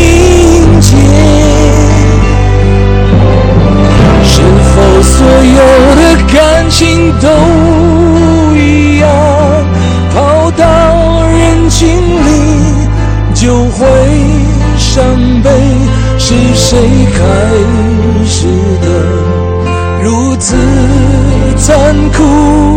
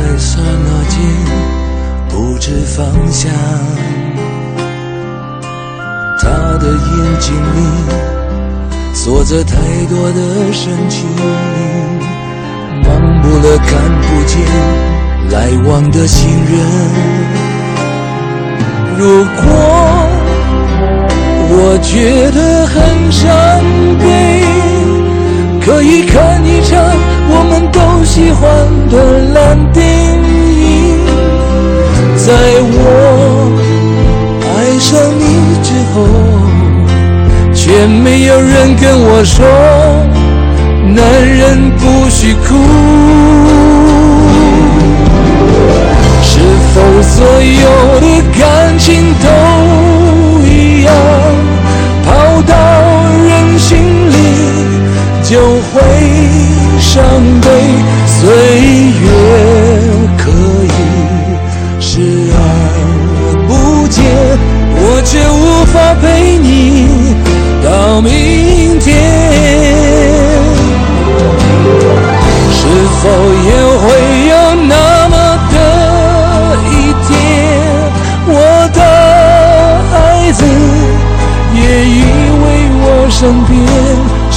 离开。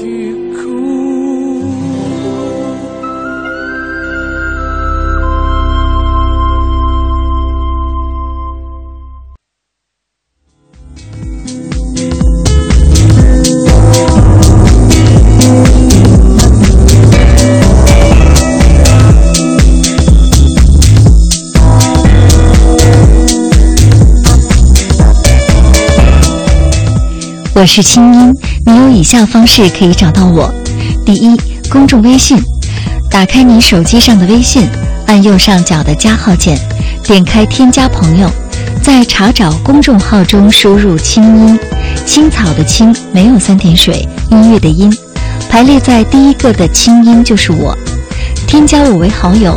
每天晚上入睡前，你将通过微信听到我发给你的晚安心灵语音。我会用我的声音和心灵感悟陪伴你和每一天说晚安。同时，在每周一晚间的直播节目当中，你还可以通过向我的微信发送语音或文字给我留言，参与到节目的互动当中来。如果你的留言足够精彩，你将会在当晚的直播中听到你自己的心声。第二，新浪微博，打开新浪微博搜索“清音”。我每周的话题预告和每天的生活点滴都会第一时间分享给收音机前的你。第三，打开电脑给我写信，我的电子信箱是清音的全拼 q i n g y i n at c n r dot c n，告诉我你的心事。当然，如果你不太着急，还可以把信写在纸上，贴上邮票，寄往北京复兴门外大街二号中央人民广播电台中国之声新音收，邮政编码一零零八六六。你的心事，你的故事，有我愿意听。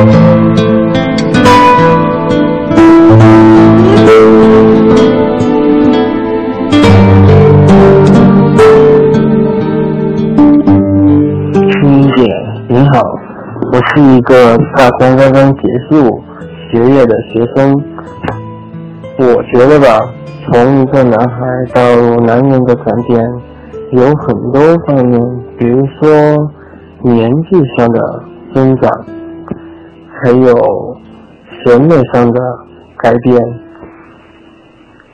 最重要的，我觉得应该是心理上的改变吧。比如说，像我觉得自己花父母给的钱的时候，有一种心痛。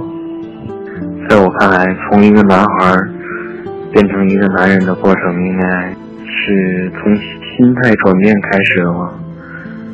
只有一个男孩意识到自己肩膀上有责任了，我想那一刻他才觉得自己应该依靠自己生存下去，所以他才懂得了如何去走好以后的路，怎样作为一个男人。谁都有年少轻狂的时候，我想，嗯，总有那么一瞬间会让。一个男孩变了一个男人吧。我觉得从男孩变成男人需要一定的时间，还有一定的精力，还有就是说一些事情来磨练他。因为说吧，人生什么都有第一次，嗯，比如说男孩的第一次，还有恋爱的第一次，或者还有走在成功路上的第一次。需要经历一些磨难吧，经年险阻，以及社会的洗礼。嗯，男人就是比较成熟，男孩就是能相当就相相当于说，嗯，小孩子嘛，比较幼稚。嗯，怎么说呢？男孩还是说比较比较小，嗯，不懂太多的事情，慢慢的就好了。我觉得从男孩转变为。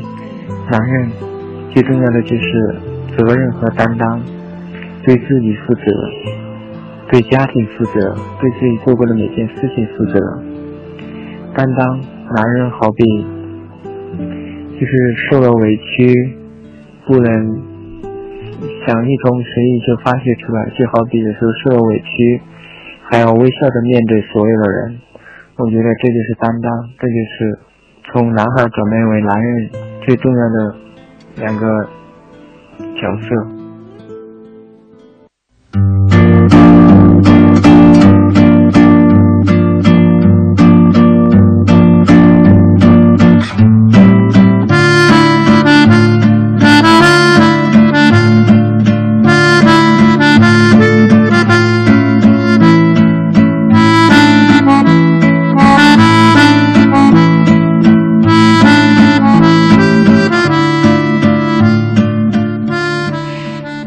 听到的是在公众微信的后台，在节目预告发出之后呢，我们的收音机前的微信小伙伴们发来的语音留言。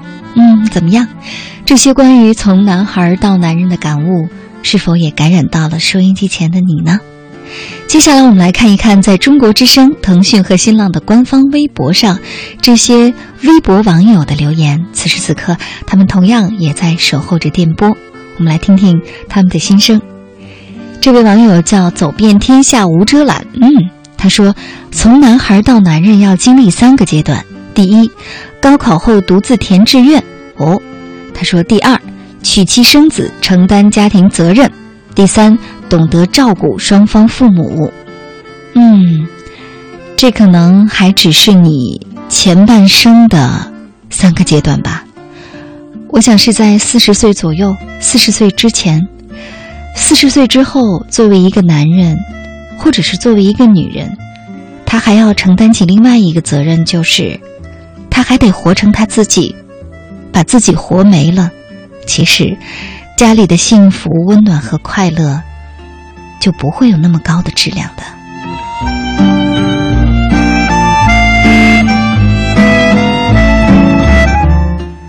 微博网友一个人的折腾，他说：“某一天啊，我觉得。”我可以在这个城市站住脚了，可以承担一些事儿了，可以解决一些问题了。那个时候我就发现，我像个男人了。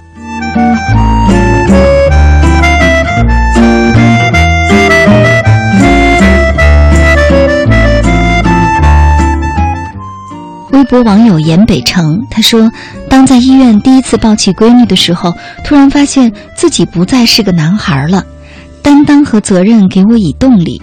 看着身边熟睡的老婆闺女，我觉得这辈子值了。”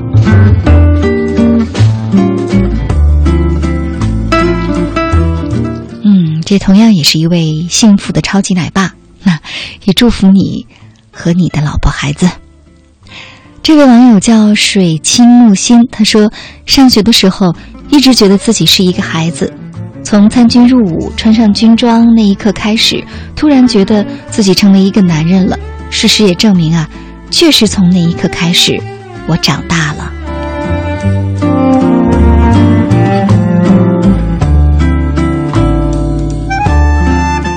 网友物竞天择的 life 他说：“我是一个农村的孩子。”农村的孩子从男孩变成男人的过程，就是从给家里要钱，到变成给家里钱的过程。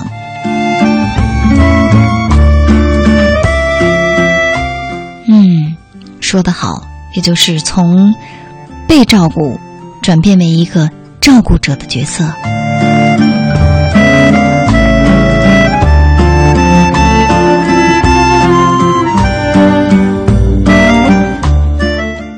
微博网友镜子里的你不是我，嗯，他说，我对男人的理解就是看到爸爸照顾生病的爷爷，那时爸爸是男人，直到爷爷去世，我第一次看见他流泪，那一刻，爸爸像男孩儿。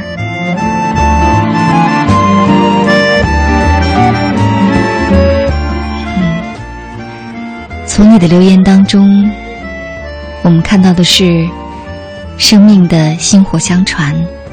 当然，也有生命的残酷。祝福天堂的爷爷，也祝福你的爸爸。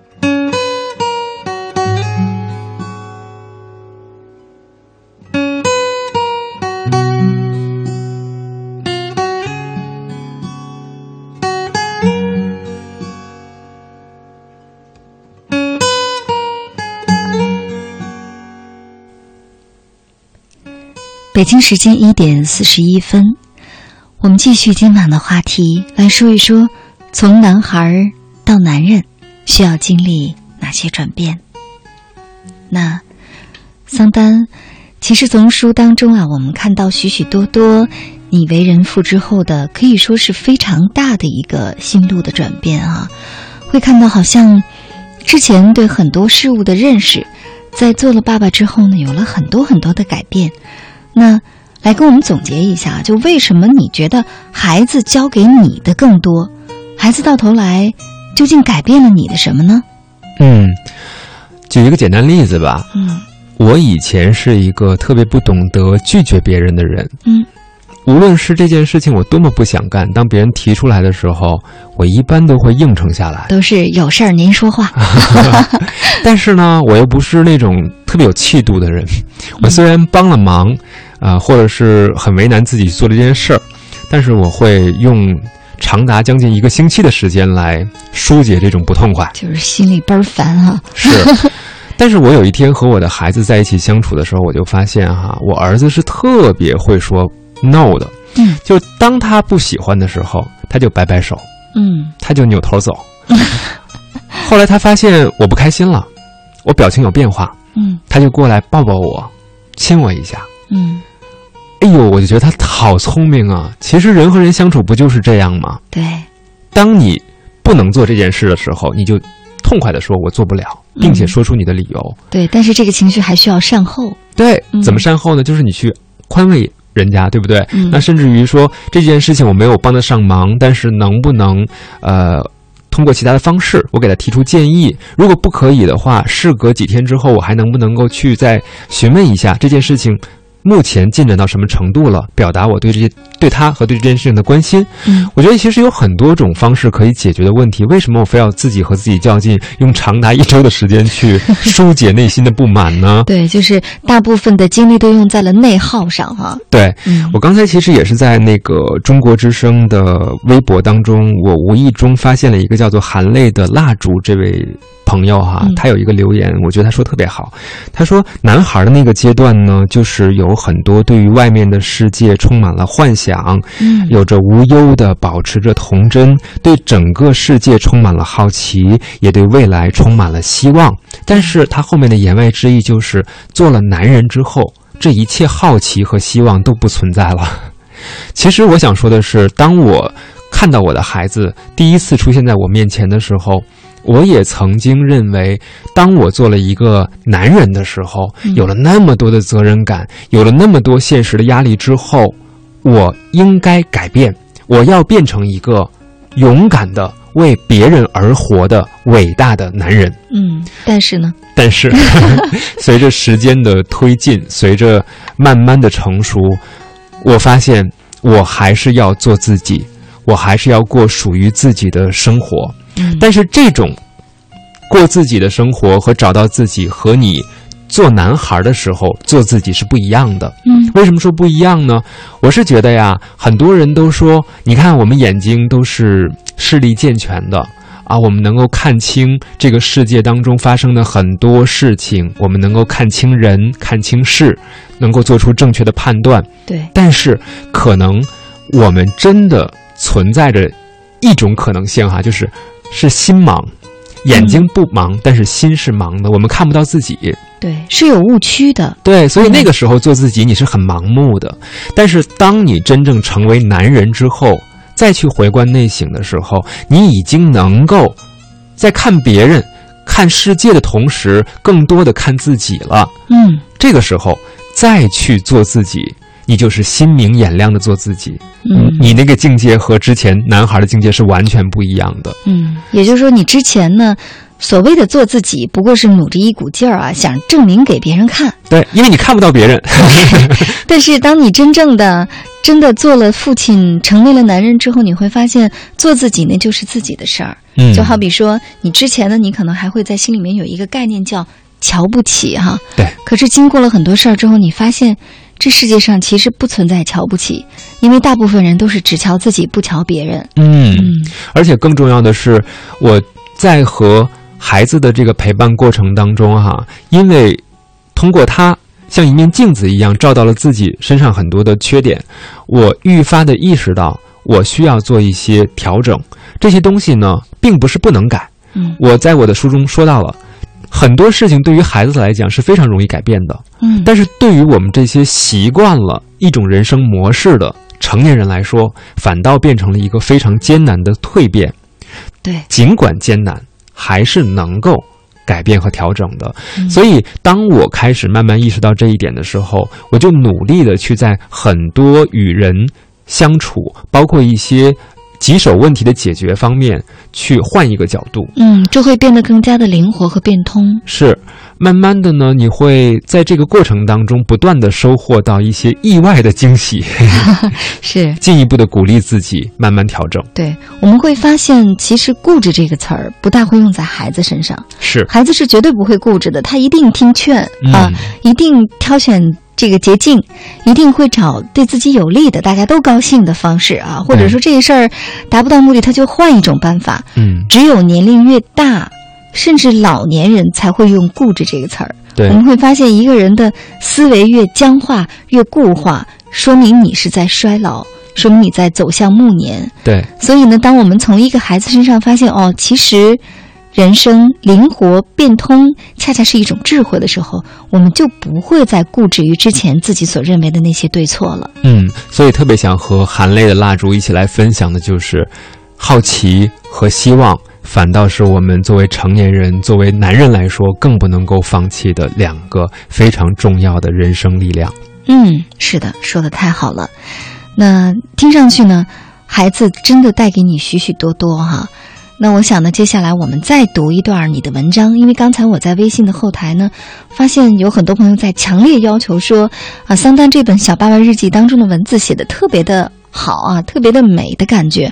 那我们在节目当中再来分享一段。那么这段文字之后呢，呃，我请桑丹做一个小小的准备啊，嗯因为今晚我们的话题呢，说的就是从男孩到男人。那你来给我们收音机前的这些男孩们。嗯，我相信听我们节目的大多数还是男孩子多啊。尽管今天晚上我也看到了许许多多这个父亲的留言，甚至还有这个很年长的朋友的一些留言，非常谢谢你们的守候。那接下来呢，我们请桑丹呢来给我们总结一下，对男孩们说一说。那你现在是一个男孩，你想做一个男人的话，假如不是通过生孩子的途径，那么你还能怎么做？需要做好怎样的准备来让自己成为男人？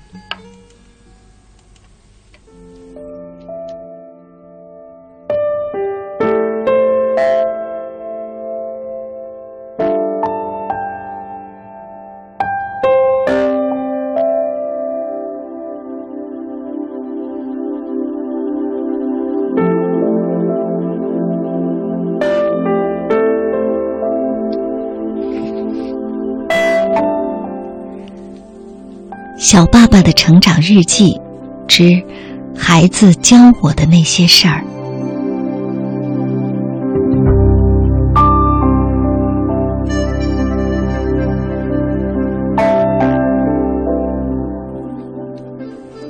每次发现儿子身上属于自己的痕迹，我整个身体都会膨胀一种心满意足的甜蜜感。但是很快我发现，他身上还有一些属于我的理想层面，或者说，我可能跳一下就触摸到，却一直因为没去跳，以至于在我的身上完全捕捉不到的特质。比如，狼宝的义无反顾，他还处于初生牛犊不怕虎的阶段，他抱有对这个世界极大的好奇。毫无边界意识，竭尽所能探索陌生的世界。他很喜欢被我抱着，倒未必是与我有更强烈的亲密意愿，只是因为我高，而且愿意给他自由。他可以因为我拓展自己的视野，拓展肢体所及。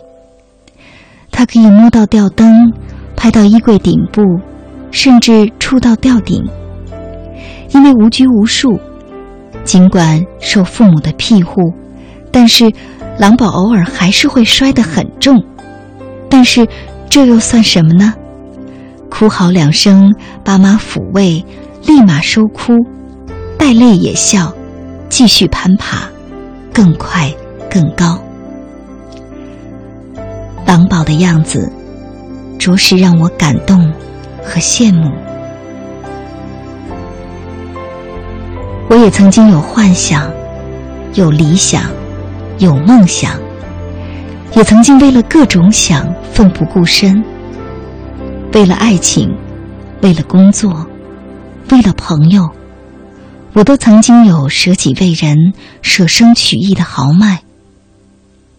可是现在呢？已经三张的我，习惯了按部就班的生活和工作。习惯了我身上渐渐固化的各种规矩、套路，甚至捷径。我似乎变得阅人无数，看透世事，洞察一切。我开始在人前戴上面具，开始在世事精打细算，开始在关系上瞻前顾后、左顾右盼。我似乎成熟了。而只有自己心里最清楚，越发强烈的无助感、无奈感、无望感袭涌心头。这是我，却不是原初的我；这是我，却不是我喜欢的我。谢谢狼宝。谁说是父亲教养儿子？在我家，你却成了我的导师。你的真实呈现让我感动，也让我发现，我原本没有你那么优秀。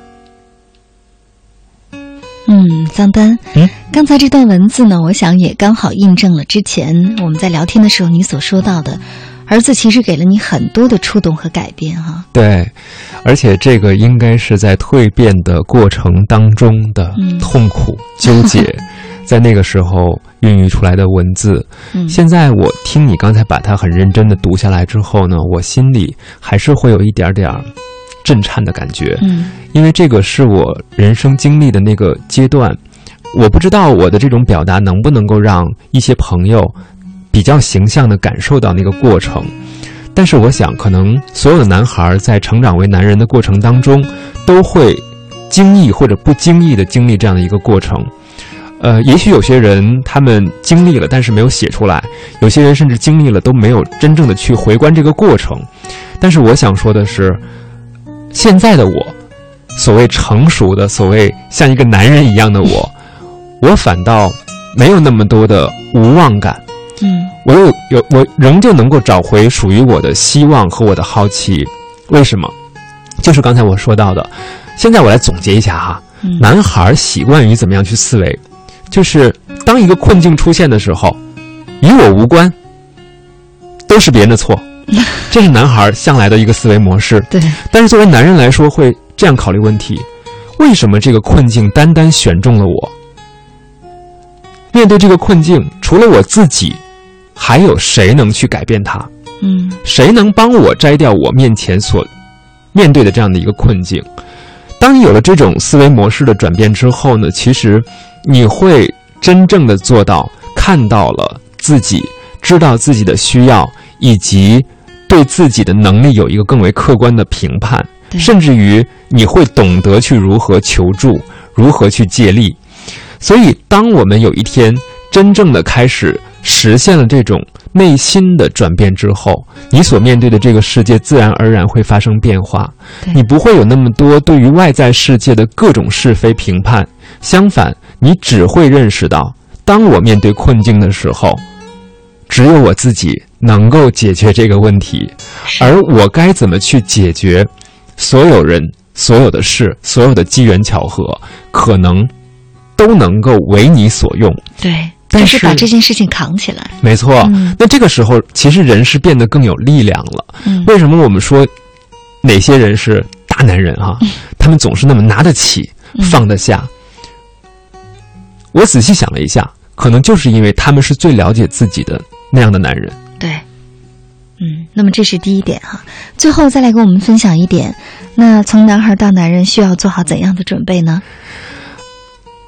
给时间去做准备吧。我倒是觉得，其实这个东西是一个自然而然的过程，没有办法像一个课程表一样，啊、上午学什么，下午准备什么，然后到了傍晚的时候你就收获了，不会是这样。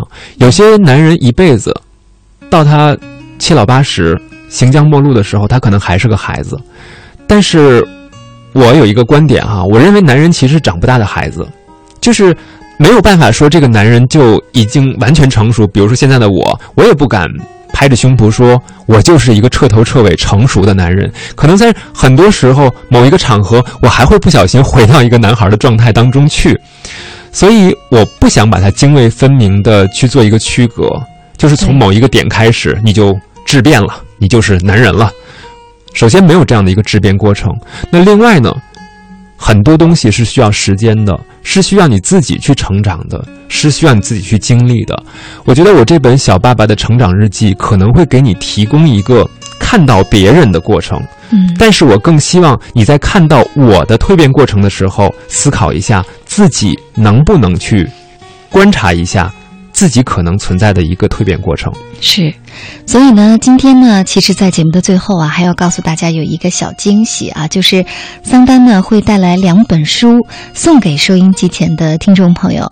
那么一位呢，就刚才桑丹回答的这位听众好了，在微博上的这位网友哈，还有一位呢，我来挑一位啊，这是微信小伙伴黄国宝。嗯，恭喜你，你呢会得到桑丹的这本书。那么在节目结束之后呢，可以你们可以把你们的这个地址啊，邮寄的地址呢，通过微博的私信和微信后台的留言呢，告诉我们，我们会邮寄给你。嗯，其实呢，今天晚上在节目当中听到桑丹分享了这么多哈，如何从一个男孩到一个男人，因为我不是男人，所以我给的建议不多。我最后只想说一点：作为男人，如果你想成为一个男人的话，你要主动，主动迎接改变，主动迎接挑战，主动接受一切你所不能接受的事情。一个人只有主动了，你才能真的有收获，才能变得强大。在上面写你的名字，啦啦呼啦啦啦呼啦啦，还在上面写你的名字，啦啦呼啦啦啦呼啦啦，最后还要平安回来，回来告诉你那一切，亲亲我的宝贝。好了，节目呢伴随着这首非常熟悉的《亲亲我的宝贝》就到这儿。那桑丹，咱们跟全国听众说再见吧。晚安。嗯，晚安，做个好梦，带着今晚满满的收获。本次节目编辑主持金英，导播出广慧，我们在首都北京，谢谢大家陪伴我们到这么晚。下次和你见面的时间是下周二的凌晨，周一的晚间。做个好梦，我们下周见。